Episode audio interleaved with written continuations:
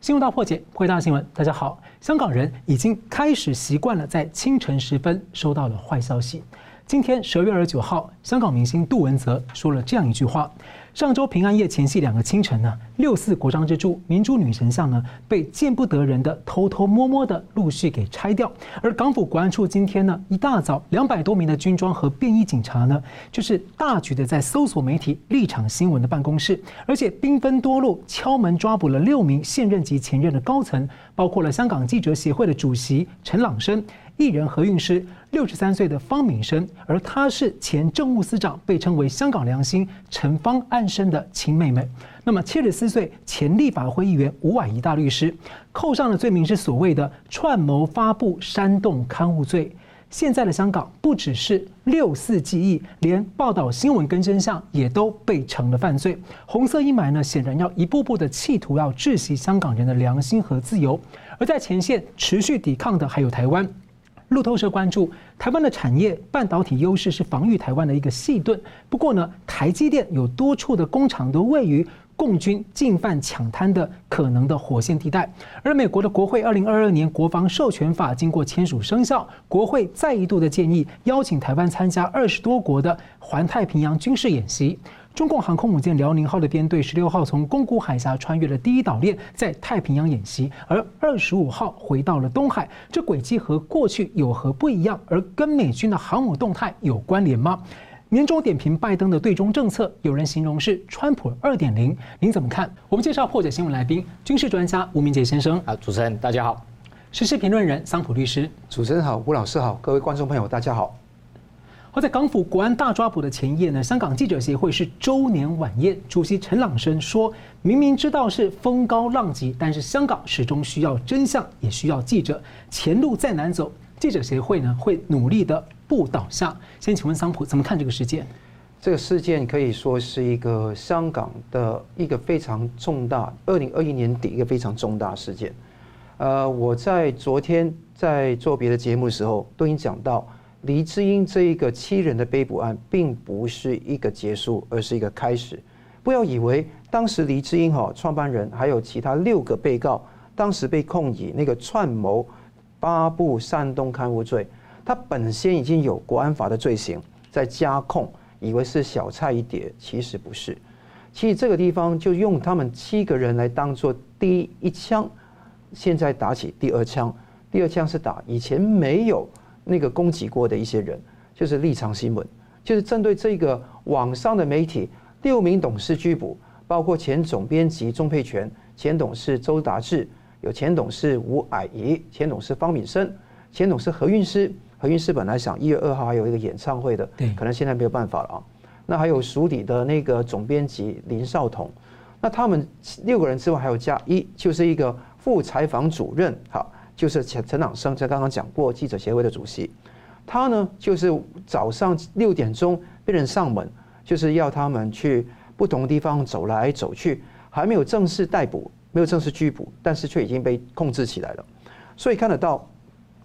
六加一触动了两百多名的军装跟便衣警察，都是那个国安人员哈，警察局里面可以搜索他们所有的办公处所。甚至到现在呢，应该说封锁跟查封立场新闻的编辑室，所以有一段时间哈，立场新闻的那个网站没有更新其他的新闻。那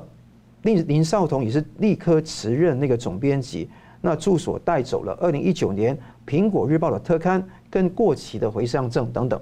那这个东西其实你看起来，哎，跟我们台湾有什么样的关系啊？还有跟香港的情势有什么样的关系？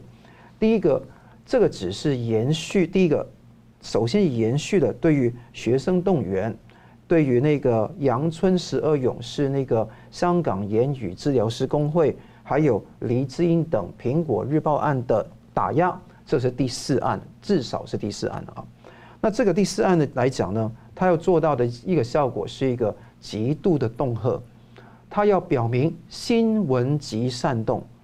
新闻讲出来一定会。讨人厌，现在有关的规定很可笑的。他觉得说，你如果是刊印、发布、出售、邀约出售、分发、展示、一些煽动性刊物就算是入罪，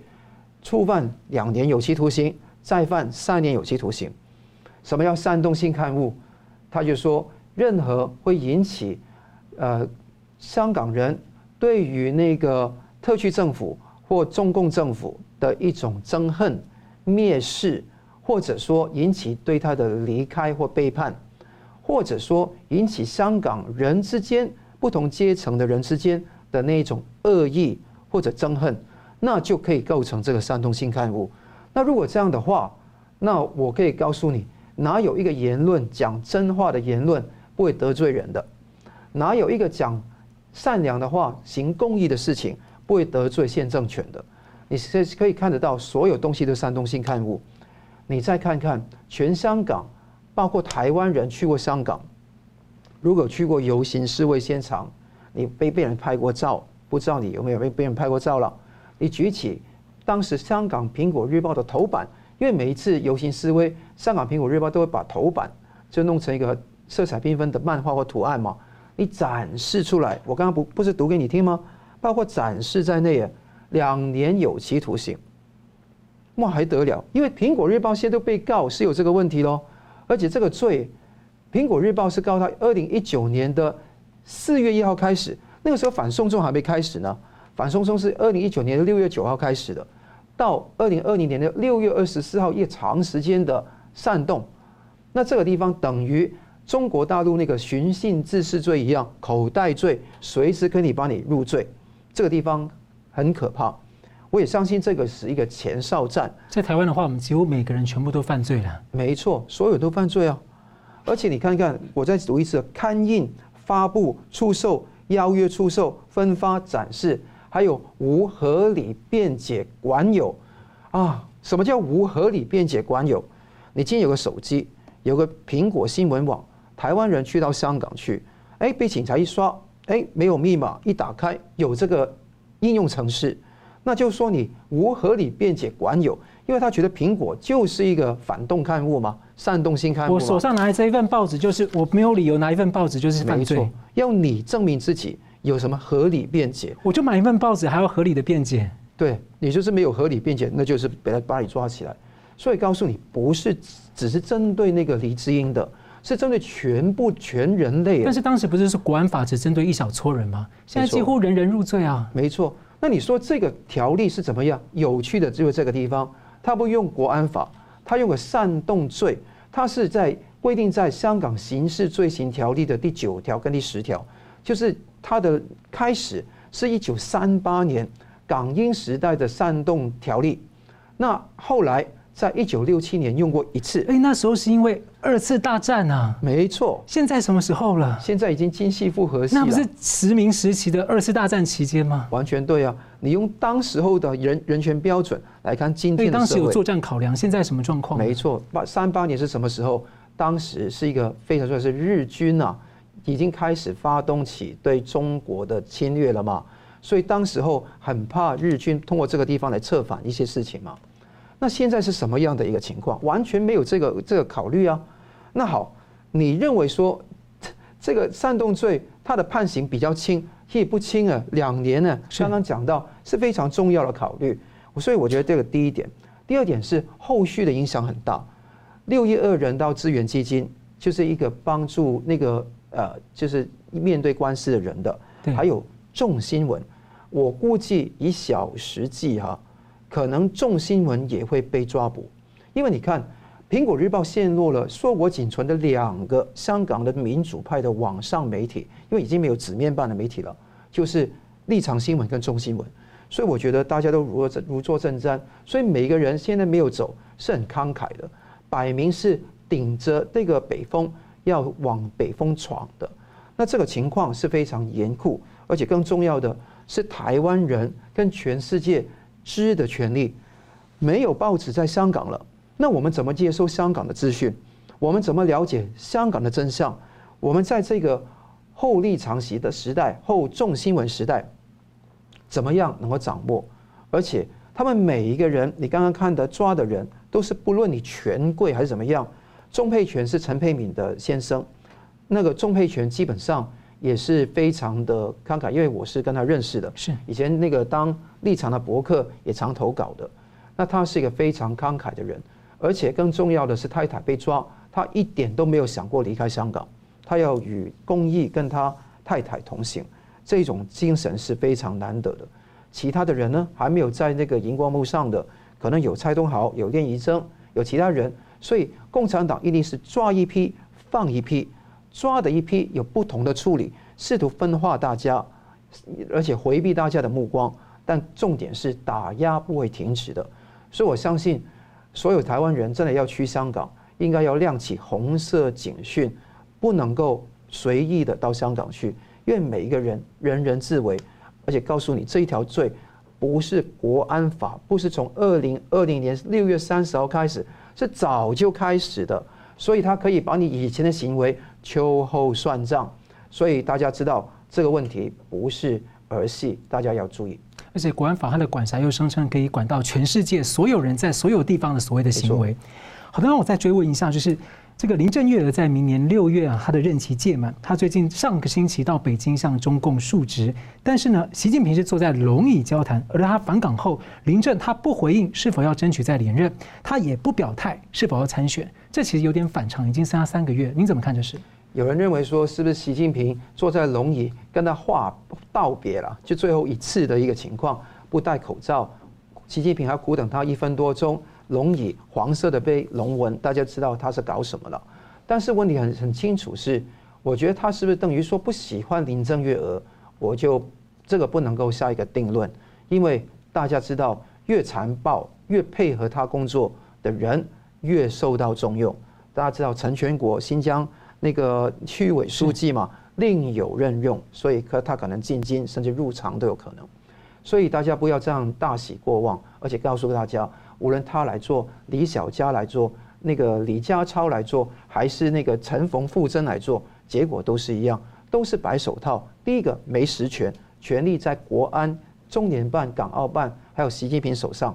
第二个，他这个地方只是一个一个标签，一个符号。他没有真实的权力决策的意义，所以我想说，大家会猜三月之后开新局了，可能换上新特首，局面就会稳定了。这个都是不了解中共的一种做法，始终中共都是找特首来这样当傀儡，希望大家了解。是。好，香港人呢在风雨中呢坚持报警自由跟良心，台湾人呢不要忘记他在前线为我们抵抗。好，我们接着呢来关注另一个焦点，就是台湾海峡。路透社呢近期是一系列多的面向来报道关注。二十八号的报道主题啊是台湾晶片产业已经成为了美中交锋的前线，谈到了半导体业塑造了台湾的防御优势，对美中两边都不可或缺。不过台湾这个细盾啊面临一个危险是，像台积电的晶圆工厂就处在火线上，多数靠。近所谓的红色海滩，也就是共军在入侵台湾的时候可能的抢攻登陆地带。那么，美国的前中情局的高级情报官呢、瑞斯他就曾经说，华府最大的担忧之一是北京可能控制台湾的半导体产能，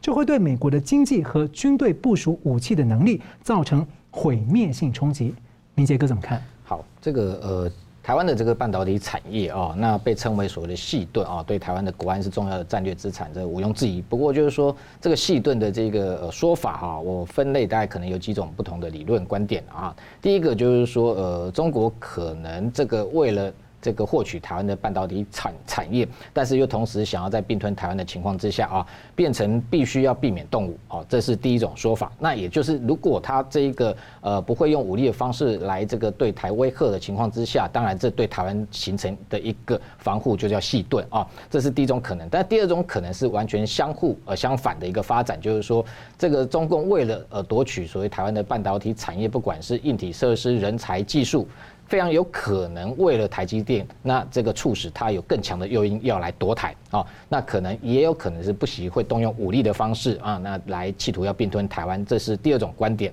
那第三个呢，在美方的部分就是说，呃，也因为啊非常多的一个台湾的半导体产业，特别是这个关键的军用晶片啊，过去这个五角大厦曾经证实过，台积电生产的这个 FPGA 啊这种高阶晶片啊，可能都运用在这个包含像 F 三十五逆中战机上面啊，那这样的一个。高科技的技术哦，掌握在台湾的半导体产业。当然，美方也为了要这个维持它的一个军力，甚至国家安全，必须要全力来保护台湾。所以对台湾来讲，也形成一个细盾啊。那这不同的观点中间，当然也有人在担心说，那如果中国它还是最后动用武力的方式，那要来这个，譬如说透过两栖登陆攻击这些，或者是大规模的轰炸，或者是导弹的攻击哦，非常有可能都会这个波及或伤害到这个台湾的半导体产业哦。那特别是这个路透这一篇报道还讲到说，台积电非常多的一个呃设厂的位置哦，可能都是接近台湾呃过去被列为所谓的红色沙滩啊。那如果在登陆过程中，非常有可可能就直接会波及或摧毁掉这些所谓台湾的半导体产业。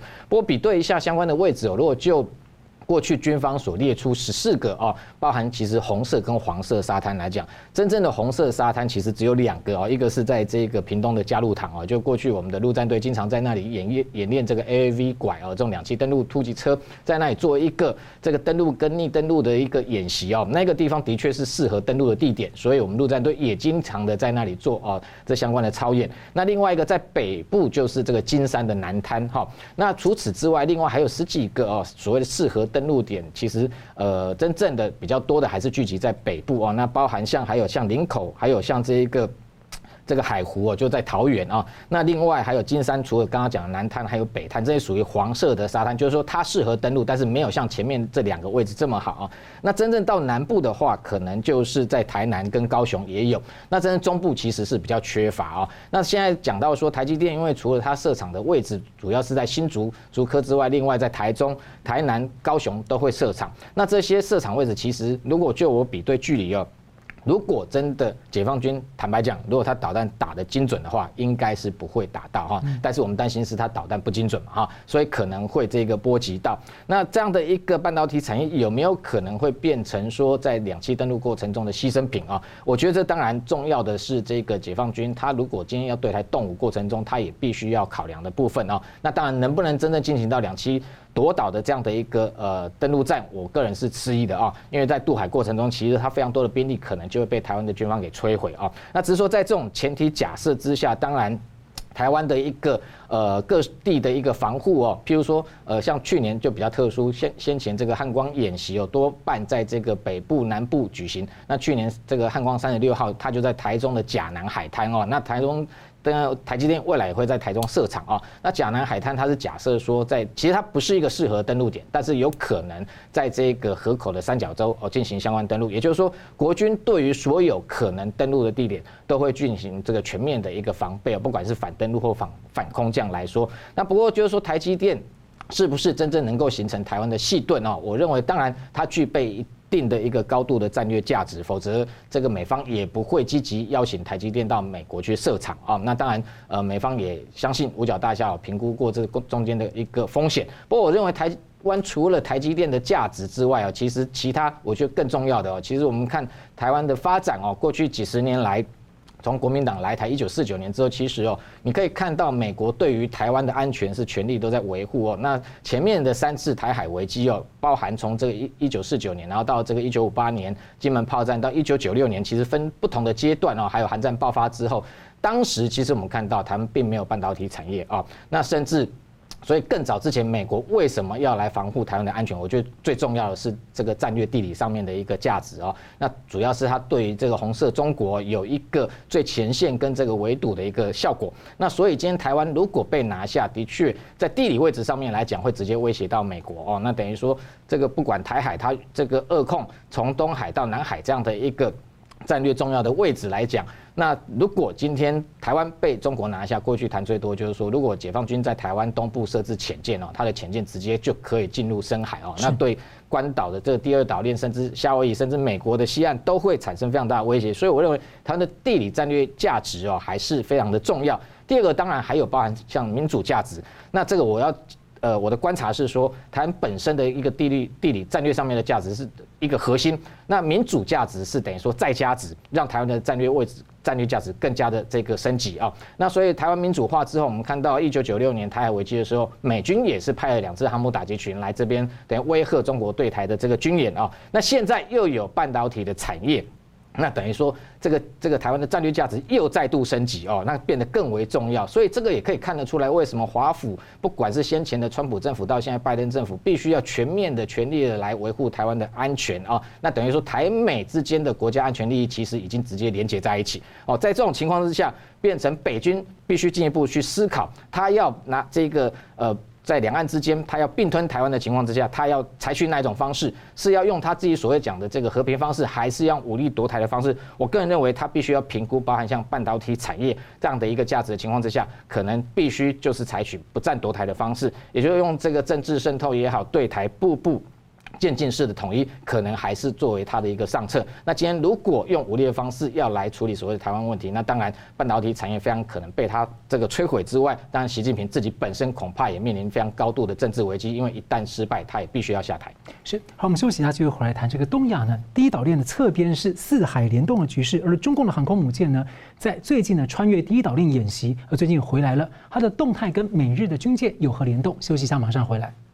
欢迎回到新闻大破解。第一岛链的西侧，黄海、东海、台海、南海四海局势联动，中共的航辽宁号航空母舰呢，在十二月十六号穿越了第一岛链的宫古海峡，在太平洋演习，而日本的轻航母出云号一路紧跟。那南方的美军卡尔文森号航空母舰呢，当时有北上，似乎要一个形成包抄局势。而后续呢，日本防卫省发布二十五号的凌晨零点左右呢，发现辽宁号五艘舰艇穿越了宫古海峡，回到了东海，要返回中国大陆。而日本的出云号也在监控。日方确认，辽宁号呢在太平洋上是反复的进行它的舰载战斗机以及直升机的起降演练。那有观察认为呢，辽宁号的航母编队动态是随着西太平洋美军航空母舰打击群的动态在联动。所以，请教明杰兄，你怎么看这一次的动作？对，呃，辽宁号的这一次的这个出海的航路哦，其实相较于过去来讲，的确是比较特殊哦。那可能有几种可能，我们等下陆续来分析。第一个就是说，呃，刚刚谈到说，他在十二月十六号、十七号的时间哦，出穿出宫古海峡，那等于出第一岛链进入西太平洋。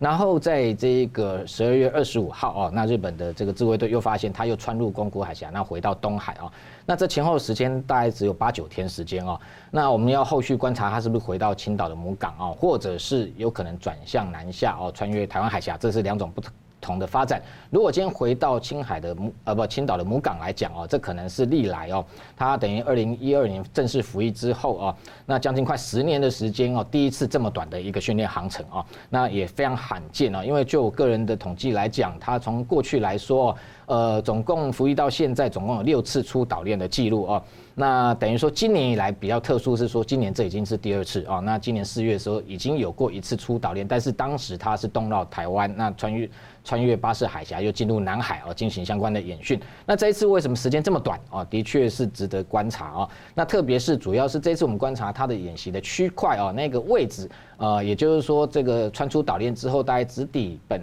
日本本州的南端，那冲绳的东面。那一个海域跟空域哦，其实就是先前十月跟十一月的时候，其实多国的联合军演啊，因为十月的时候曾经有这个六国动用了三艘航母哦，十七艘军舰在这个区块进行联合海空军演，当时也是在做给北京看啊。那在十一月的时候，又有五国三十五艘军舰在这个。位置也在进行联合军演，然后中间呃两次都参演的这个卡尔文森号美军的航母打击群啊，那在十一月之后等于说陆续南下，那呃前一阵十二月份的时候基本上是呃已经到达这南太平洋的区块，也就是说在十二月中间有一个空窗期是美军在西太平洋没有部署航母的时间哦，那就是这雷根号航母打击群它是进驻在这个横须贺没有出海部署，那等于说在这里。呃，这个短短的时间内，我们看到辽宁号就借这个空档，那出来又耀武扬威哦。其实跟这个跟去年四月的时候非常像。去年四月哦，为什么我们说它以逸谋霸哦？也就是辽宁号那时候也是同样是因为美军罗斯福号航母打击群染疫在西太平洋没有航母打击群，它趁机出来绕一绕哦。那又对外示威，所以这次看得出来，它就是敌进我退，敌退我进的一个方式。那看起来是不敢跟美军正面交锋，跟这个遭遇哦。那特别是因为今年四月的时候，我们看到，呃，当时辽宁号出岛链，其实被美军的马斯廷号，我们看到都记忆犹新哦。上面的正副舰长翘着脚，在这一个近距离监控这一艘辽宁号，也就是说对它的战力哦，其实是有点瞧不起的。那这次辽宁号到这一个海空域来进行演习，那当然相对于过去也比较特殊的是说，它有放飞所谓的歼十五的舰载机哦。那第一天的放飞，我们看到它机并没有挂弹，但是第二天下面呃机腹挂了两枚，机也挂两枚，总共四枚的空对空飞弹哦。那这当然也在展现说，它未来非常有可能在这一个呃联军集结处哦，那对它进行抗击跟反介入作战。那所以等于说这一次的一个政治上的动作，当然也是在做给美日看哦。那同时当然对台湾也有这个剑指的一个味道。那同时他自己的军事训练上面来讲，因为歼十五舰载机过去来讲，不管挂弹挂弹加油哦，其实能力都相当有限。那这一次虽然对外展示它挂载了四枚飞弹，但都是空对空飞弹哦。相较于美军航母上面的 FA 十八 EF 大超级大黄蜂来讲，至少可以挂弹这一个呃。高达九吨来说，它其实空战的能力或对海制海的能力，其实还是有一段距离哦。那所以我们不能排除说，它还有另外一艘零零三哦正在打造，那预计明年下水哦。那其实有某个程度是需要另外一批航舰的一个呃，等于说官兵，那甚至舰载机的数量跟这个飞官，所以这次也有本身他自己军事训练的目的。那后续来讲哦，我们看到就是说这次日本自卫队等于全程监控，我相信美军也有在进行监控哦。不过对外曝光的是看到日本派出了所谓的出云号来监控辽宁号，这在过去来讲也是首见啊。那以这种大型舰艇去监控辽宁号来说，那出云号呃等于说它已经改装哦，具备能够搭载 F 三十五 B 啊。那先前美军的这个 F 三十五 B 才成功降落在它甲板上面啊。也就是说，未来日本获得 F 三十五 B 上面上面至少可以搭载十二架哦这样的一个垂直起降战机，而且是逆中性能啊。那在对抗这一个辽宁号上面来讲，其实是绰绰有余。那虽然朱云号的满载大概只有二点七万吨哦，那辽宁号大概也有比较大，到六点五万吨。但是实际上甲板空间，出云号都呃这个机库的空间，这这个出云号都还要比它还要大哦。那辽宁号基本上还是被定位为所谓训练舰哦。所以这一次日本也在展现说，就算没有美国的协助之下，日本本身也能扛得起在西太平洋哦，不管是监控也好，甚至跟这一个解放军能够呃进行角力的一个重要角色哦。那后续来讲，那辽宁号回到东海，两个走向啊，第一个。如果他是回到青岛哦，那这个这么短的训练航程，我们也不禁怀疑说，他今年四月的时候，其实到南海曾经发现这个突然在某个定点停滞哦，那时候被外界质疑说，它上面的蒸出蒸汽锅炉动力系统是不是出现问题啊？那毕竟它是一艘三十几年的老舰了。那这一次有没有可能在出海训练过程中也发生一些状况，外界不得而知？否则怎么这么快就返航啊？特别是他也带了一个呃九零一的补给舰，在补给上面来讲至少没有问题，特别是过去他几次出航至少都有十几天的航程，这次为什么短短就回航？那当然表示它的战力上面可能出现一些隐忧。第二个可能是说它回到东海之后。或许有可能又借机哦穿越台海南下进入南海。那当然，先前外界预期说有没有可能跟在部署在海南岛的山东舰进行双航母的一个打击群的演演训哦。那对这一个国际在进行另外一波的示威哦，这个的确是呃后续可以观察。那整体上来讲，我们观察当然还有一个重要的一个时间点，就是呃明年一月哦美中之间要进行军事对话。那解放军的军机呃在这个月来讲，看起来对台的骚扰当然还是有一定的频率，但是相较于上个月比。较少，会不会也是在铺陈某些气氛啊？那避免这些军事上呃双方等于说针锋相对，这也是未来观察的重点。是前两天呢，这个日本和中共的这个国防部长呢才进行了会谈，然后日方是严正关切了东海和台海的情势。那么二十六号呢，日本 NHK 播出了七十五分钟的纪录片，主题是。台湾海峡发生了什么？美中新冷战下的日本。二零二二年呢，又是日本和中共建交的五十周年，所以同样问题邀请到桑普律师，你怎么观察这一次辽宁号的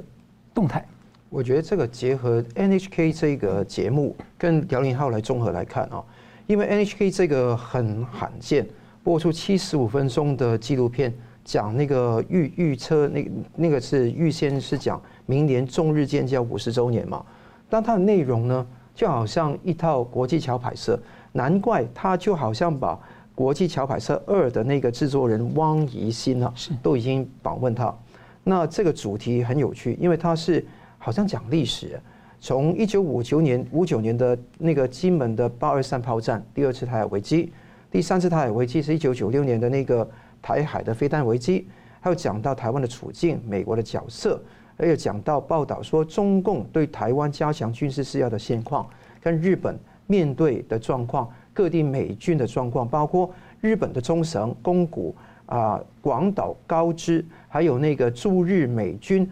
战机升降次数增加等等问题，是个非全非常全面的一个表述。而且你看得到中共的军机绕台的一种情况，近两年是加剧。光是今年到现在为止，超过九百四十七次。前面的一呃头四头四个月来讲，这头四天来十月的头四天呢、啊，基本上是一百四十九架次，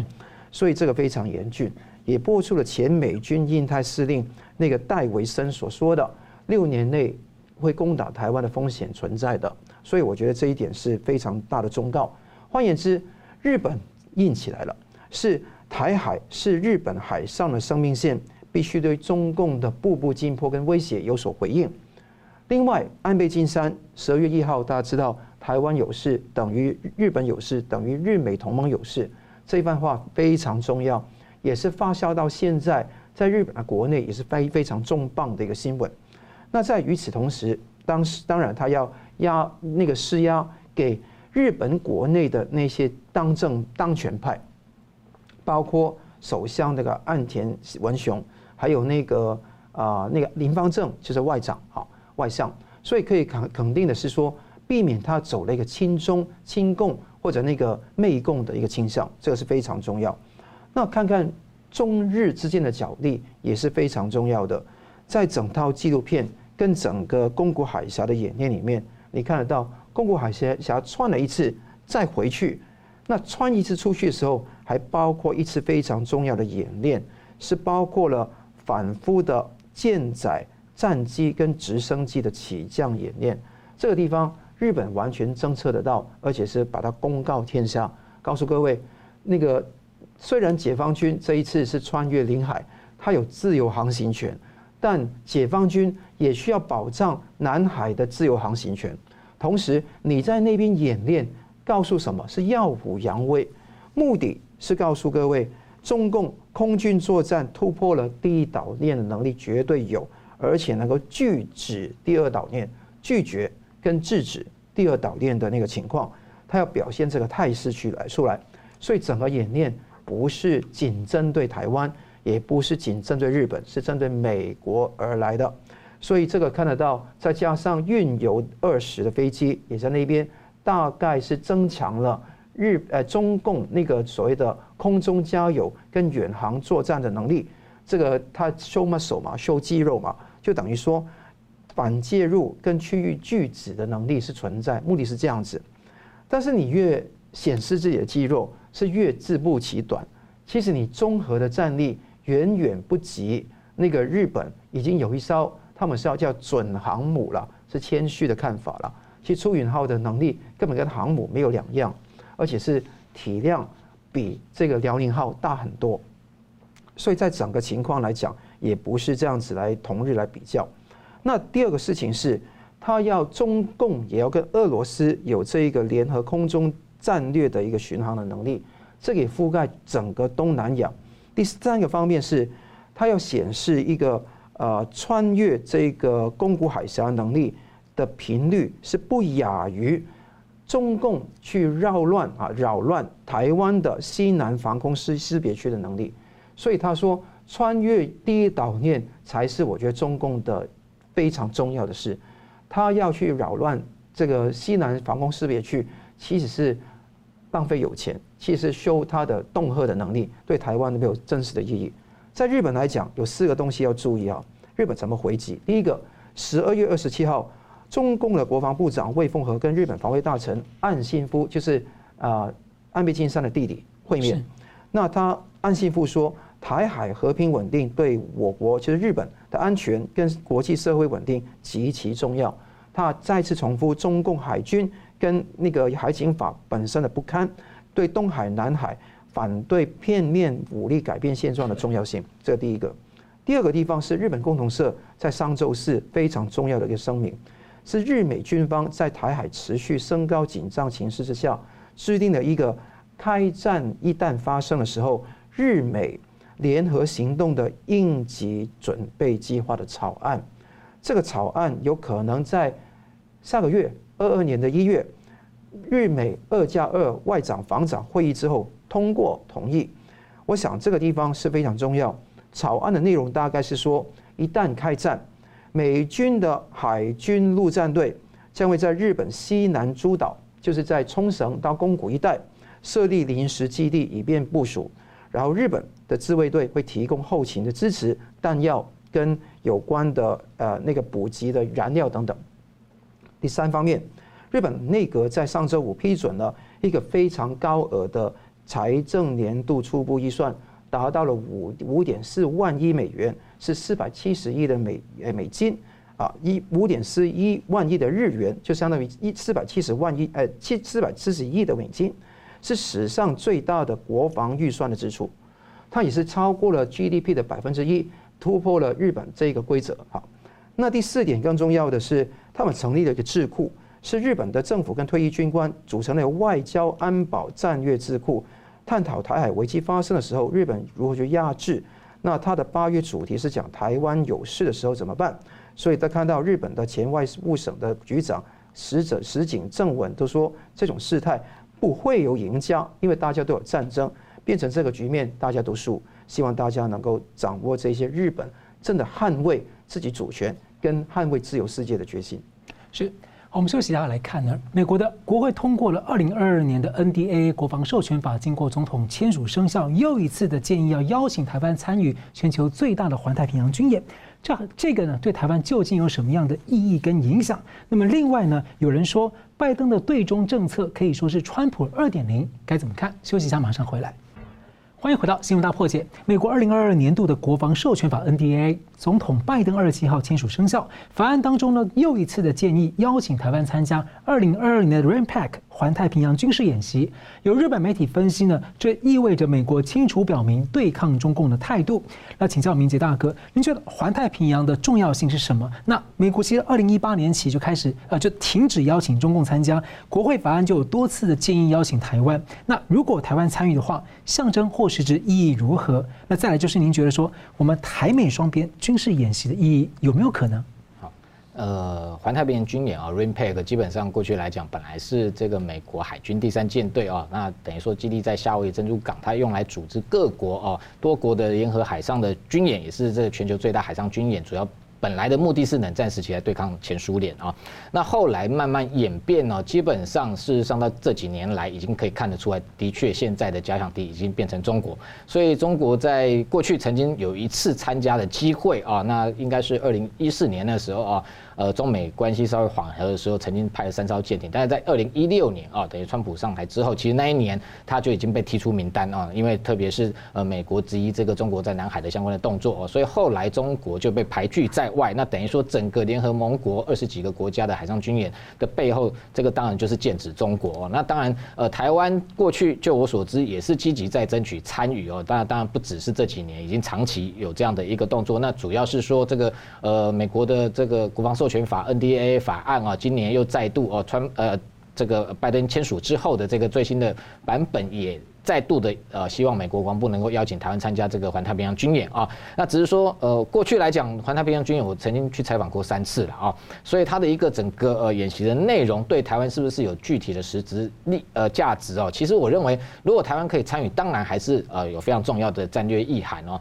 那主要是说，因为这是一个多国的啊，呃，不是只有美国主办或日本，那其他还有非常多的亚太地区的国家啊。那过去我的了解，军方高层也曾经透露说，呃，美方虽然希望台湾。也能够加入，但是也有其他国家因为担心这个北京背后的势力哦，所以对于台湾加入是有不同的看法啊，所以一直拖延到现在。那到底明年二零二二年有没有可能台湾真正的呃呃加入这一次的一个军演哦？我认为说就时程上面来讲，呃，可能还是有点来不及哦，因为。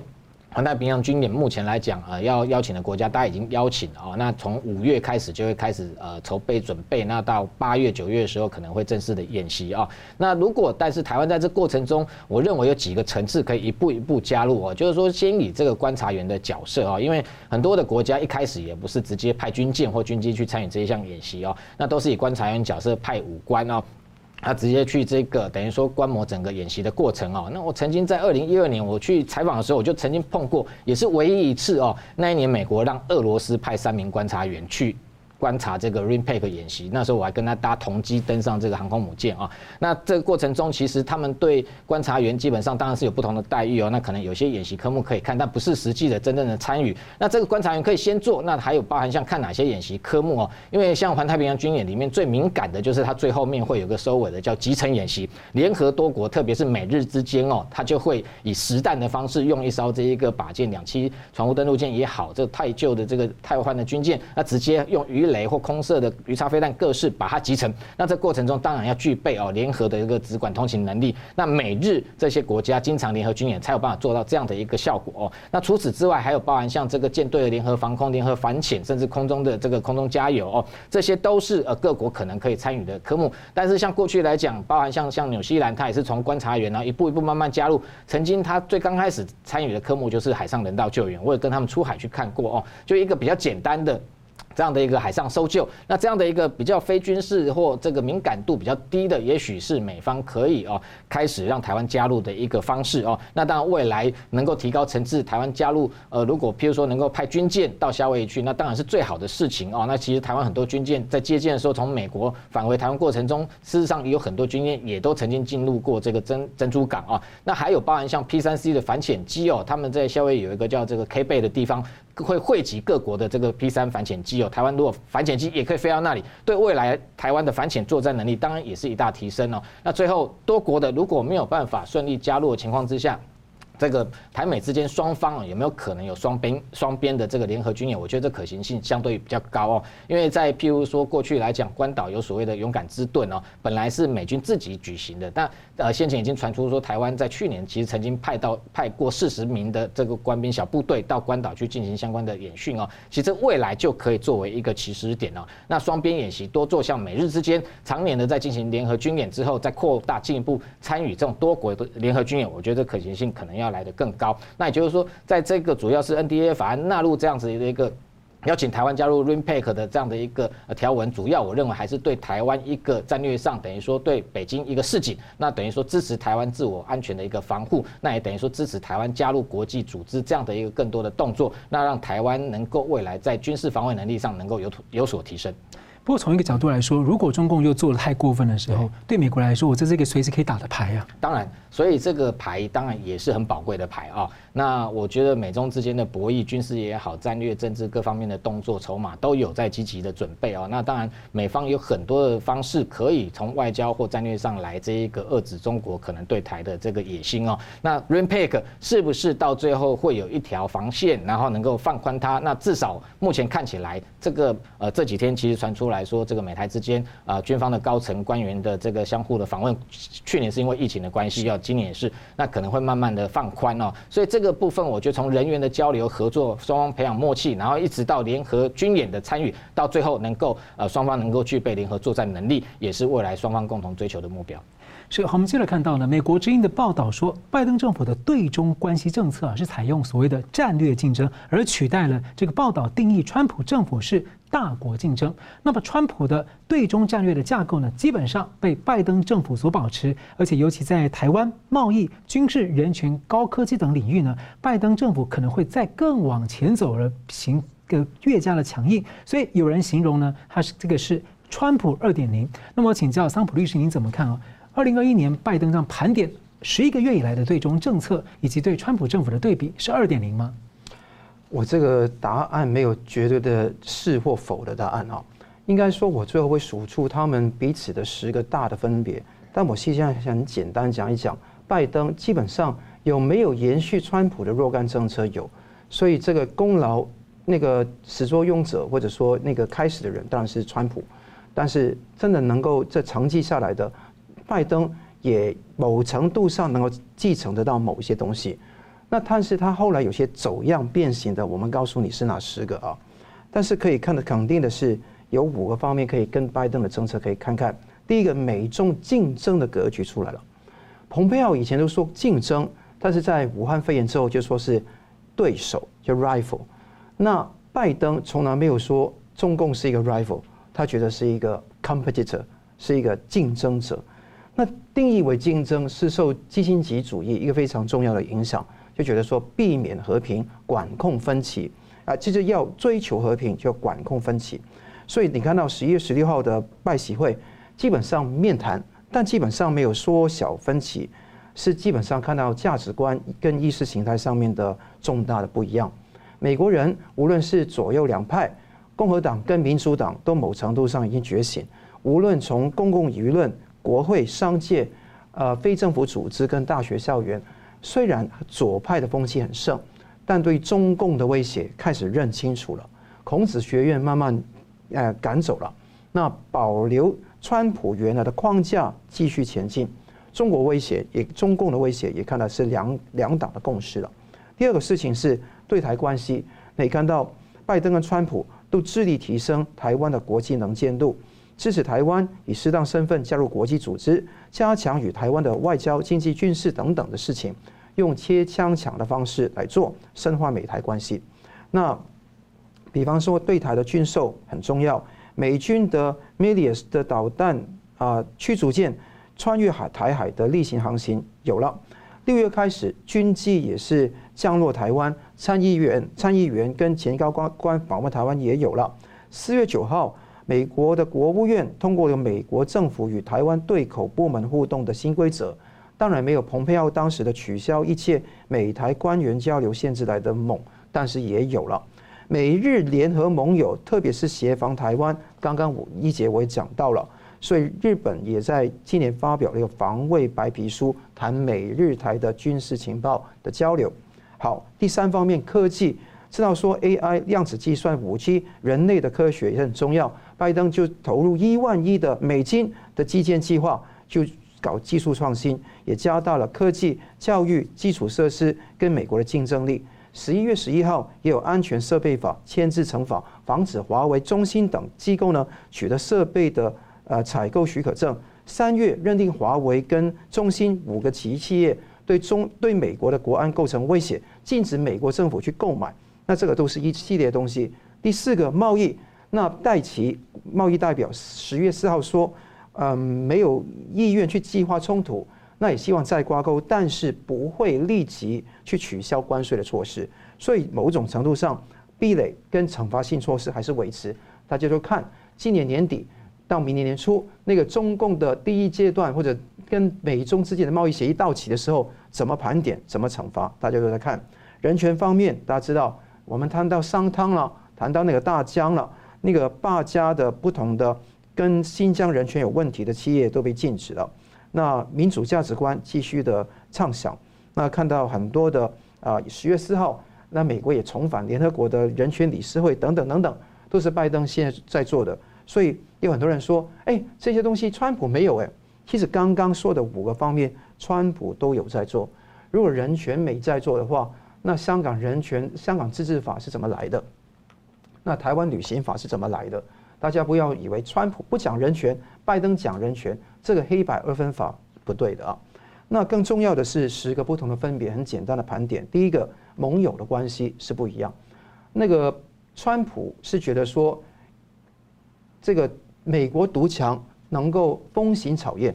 基本上其他国家在美国的实力底下就会聚过来。所以在川普卸任之前。欧洲通过了这欧盟通过了马格尼茨基的那个法案，这个不用美国去逼的。但他如果美国强的话，大家都会跟。听说美那个美国优先，同时也代表的是美国冲前面。没错，就冲前面，大家跟他去走。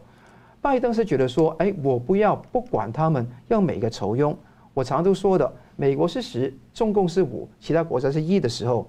那你如果把美国的国力分了三给其他的一的国家。结果是还是顺位一样，但一跟二的差距就减少了。所以这个多边主义盟友关系是重点。第二个是多边主义国际组织，联合国、世卫组织、世贸组织，那个川普都是嗤之以鼻，都是不喜欢。但是你看拜登却非常喜欢这种组织，希望去改造这些组织。我觉得这个某程度上是缘木求鱼的，因为现在的规则现在都是中共为首的流氓国家来定的。要改造谈何容易？第三个是秘密交易，就等于说台底的谈判。我相信在川普时代非常少，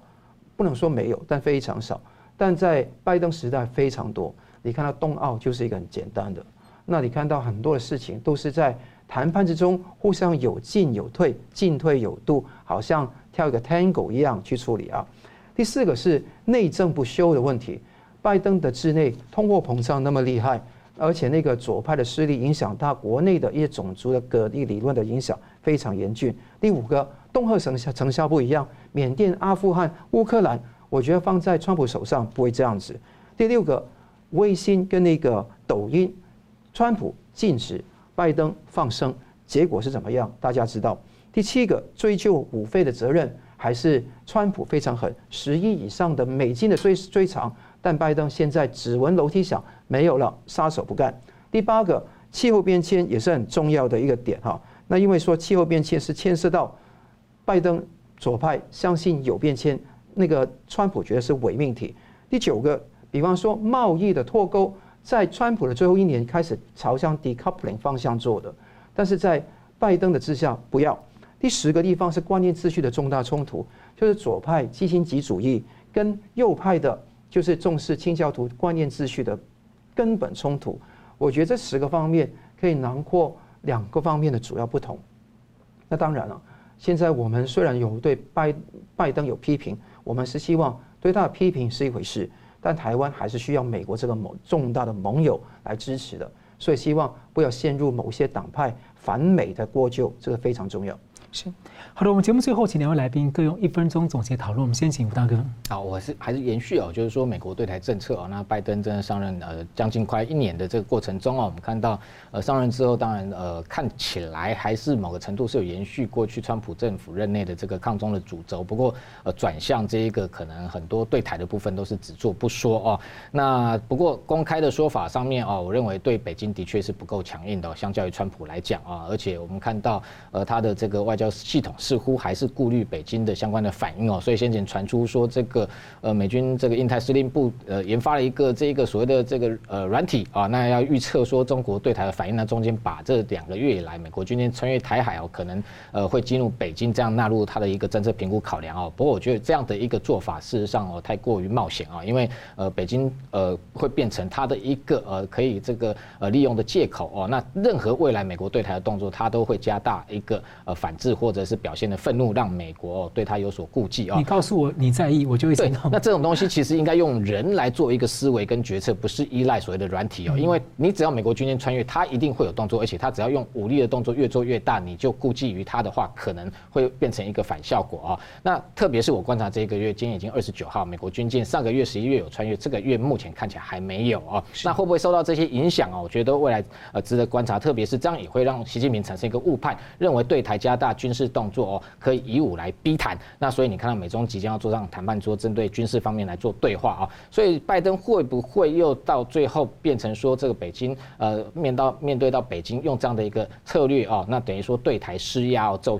奏效，我觉得这是未来观察的重点。那重要指标刚刚包含刚刚讲的 RIMPAC 是不是能够让台湾参加？还有美国对台军售到现在为止只有 M 幺洞九 A 六一项哦，它似乎相较于川普来讲还是不够多哦。那很多的部分，当然我们还是需要呃台美共同来提升跟合作。相较于过去早期来讲，已经进步很多。但是我认为这个华府也还是必须要小心北京背后的一些谋略跟他的一个真正目的。是桑普律师，对啊，二零二一年就快要结束了。如果说一句话可以总结二零二一年的局势是，美国的国势稍微变弱，中共的国势也是急速变弱。因为你看得到中共的国势，国势是看到粮食有问题，而且那个呃房地产整个东西割韭菜之后，资金链开始断裂，那个公务员教师也发不出薪水，甚至欠薪减薪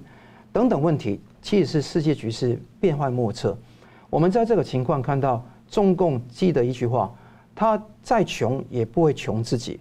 他不会让自己的权力变穷，所以他的暴力加剧，谎言加剧。一开始讲香港，也知道暴力加谎言就是笼罩整个香港。台湾不能独善其身，也需要了解香港的局势，同时也了解怎么去共同防御好这一片土地、这个国家。所以我希望台湾能够奋起，了解香港这个教训，不要重蹈覆辙之余。也希望大家了解，是我们在这个变幻莫测的时候，一定要站稳自由民主阵营，这一点是非常重要的。我们不能够独善其身，我们只能够增强自己国防意识，而且跟国际的友好同道在一起，天下为共才是真正的以后的出路。是，无论在中国大陆或在香港持续坚守良心的朋友们呢，其实都是台湾人和自由社会的手足。好的，我们非常感谢两位来宾精辟的分析，感谢观众朋友的参与。新闻大破解，我们每周三五再见。如果您喜欢我们的节目呢，请留言、按赞、订阅、分享，并开启小铃铛。那么，感谢各位呢长期对我们的支持。新闻大破解团队呢将持续为您制作更优质的节目。